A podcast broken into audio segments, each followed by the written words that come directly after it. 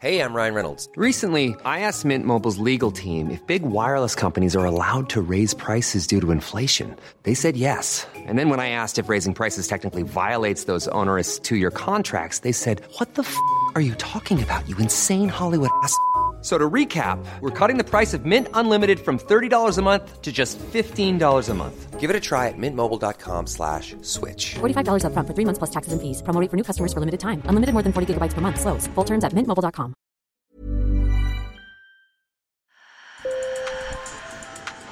Bonjour. Hello. Hola. Marhaba bikoum. Sur le fil, Le podcast d'actu de l'AFP. des nouvelles choisies pour vous sur notre fil info. En Argentine, la campagne présidentielle bat son plein dans une ambiance électrique. L'ère des corrompus dans ce pays est terminée. Le dimanche 22 octobre marquera un nouveau départ pour l'Argentine. Javier Milei, 52 ans, est le favori du premier tour de dimanche devant Sergio Massa, le candidat du gouvernement sortant de centre-gauche. Économiste ultra-libéral, Milei se définit comme un anarcho-capitaliste. Ses discours, il les ponctue souvent d'une saillie devenue slogan Vive la liberté, bordel! Cheveux ébouriffés, regard bleu perçant, celui qui était encore novice en politique il y a deux ans séduit des Argentins éreintés par une inflation record. Javier Milei es una esperanza. Javier Milei est une source d'espoir face à cette situation horrible que nous vivons. Dans cet épisode, on part donc en Argentine pour découvrir ce candidat anti-système et anti-avortement dans un pays de 46 millions d'habitants touché par une grave crise économique. Sur le fil. Philippe Bernès Lasserre est journaliste, chef du bureau de l'AFP à Buenos Aires. La campagne, oui, bat son plein, mais assez paradoxalement, on a moins de, de- de grands rassemblements de masse, comme ça avait pu être le cas lors des élections précédentes, parce qu'une grande partie de la, de la campagne se fait, euh, se fait par les- à travers les médias, via les réseaux sociaux aussi.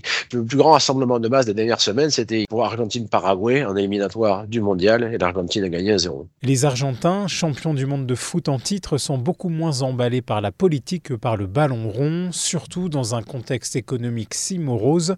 L'inflation atteint des records à 138% sur un an et la pauvreté touche plus de 40% de la population. les deux gouvernements successifs, que ce soit celui de Fernandez, donc un petit peu péroniste, entre guillemets, centre-gauche, ou le gouvernement précédent, euh, libéral, euh, de Mauricio Macri, ben, ni l'un ni l'autre n'ont en fait euh, amélioré leur, situation des Argentins. Donc il y a une forme de désaffection et qui, pour certains, se traduit par un dégagisme euh, qui illustre donc euh, Javier Milei.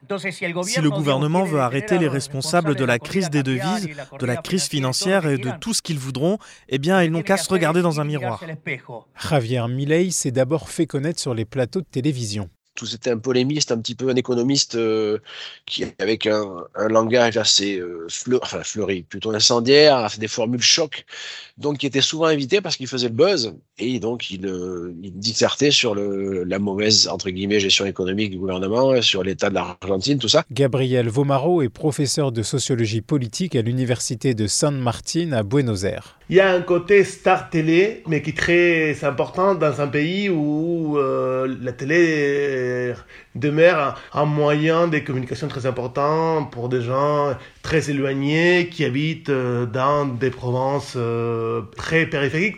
Il s'est lancé dans la politique il y a deux ans. Il a été élu député, donc. Donc, il a un tout petit groupe, son parti, euh, son parti ultralibéral et libertaire, qui s'appelle La Liberté Avance. J'ai demandé à Gabriel Vomaro de résumer le programme de Javier Milei. Un programme économique ultra-libéral euh, contre l'État, les dépenses publiques, réduction du budget public, euh, réduction des ministères, réduction des, des fonctionnaires. Javier Milei prône par exemple une dollarisation de l'économie car selon lui, le peso ne vaut, je cite, même pas une crotte. Il est vraiment un et outsider, il a pas fait partie des, des partis euh, traditionnels, fait partie des derniers gouvernements qui ont échoué sur les plans euh, économiques. Donc, il se présente comme euh, quelqu'un qui vient d'en dehors du politique euh, pour euh, rétablir l'ordre euh, économique et social. Candidat anti-système, se décrivant comme libertarien, donc farouchement attaché à la liberté individuelle face à l'État,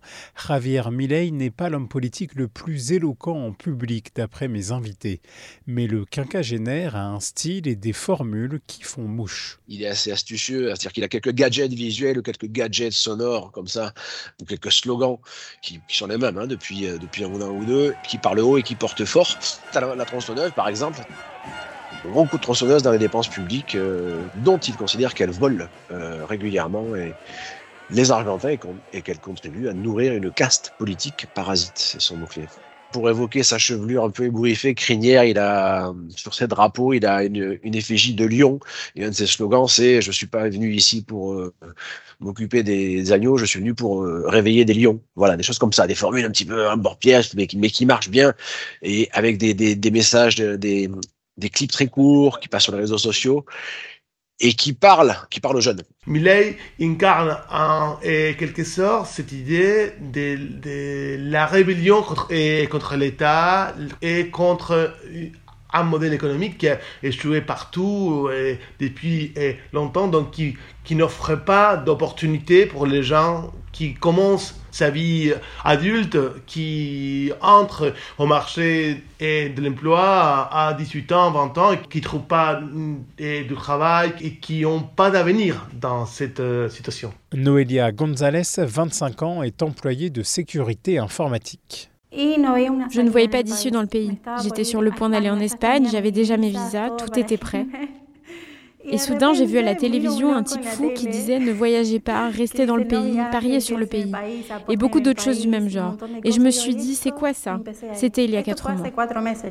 La jeune femme est restée en Argentine. Elle fait maintenant campagne pour Javier Milei et a même convaincu ses parents de voter pour son candidat. Le sociologue Gabriel Vomaro pense que la situation économique joue en faveur du candidat ultra-libéral opposé à toute intervention de l'État à chaque fois que l'inflation monte, à chaque fois que les gens ont plus de eh, difficultés pour euh, organiser sa vie quotidienne, euh, cette idée de il faut tout casser pour tout et reconstruire à nouveau qu'il représente euh, est plus attirant pour, pour les gens. La base électorale de Javier Milei, ce sont les jeunes. Le trait dominant, c'est plutôt un électorat plutôt jeune, plutôt bas revenu et plutôt masculin. Au-delà de ça, il y a une inconnue. Une des inconnues, c'est le vote des femmes qui ne semble pas être acquis à Milley. Peut-être plusieurs raisons à ça, hein, sur sa position sur l'avortement qui n'a été conquis ici que de haute lutte il y a trois ans, euh, ça ne doit pas aider évidemment. Euh, certaines choses qu'il a dit sur euh, notamment sa volonté de supprimer le ministère de la femme parce qu'il trouve que ça sert à rien. Milley propose beaucoup de choses qui vont à l'encontre des droits des femmes, qui vont contre le droit à l'avortement, contre l'éducation concernant les violences de genre et puis il y a son regard aussi sur les femmes, sur le droit du travail et sur la diversité. Dans les sondages pour ce premier tour, Javier Milei est crédité de près de 35% des voix, devant le ministre de l'économie Sergio Massa autour de 30%.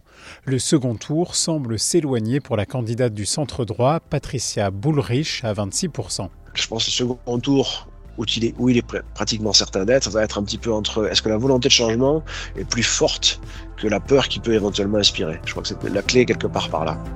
Sur le fil revient demain. Je m'appelle Antoine Boyer. Merci pour votre fidélité et bonne journée.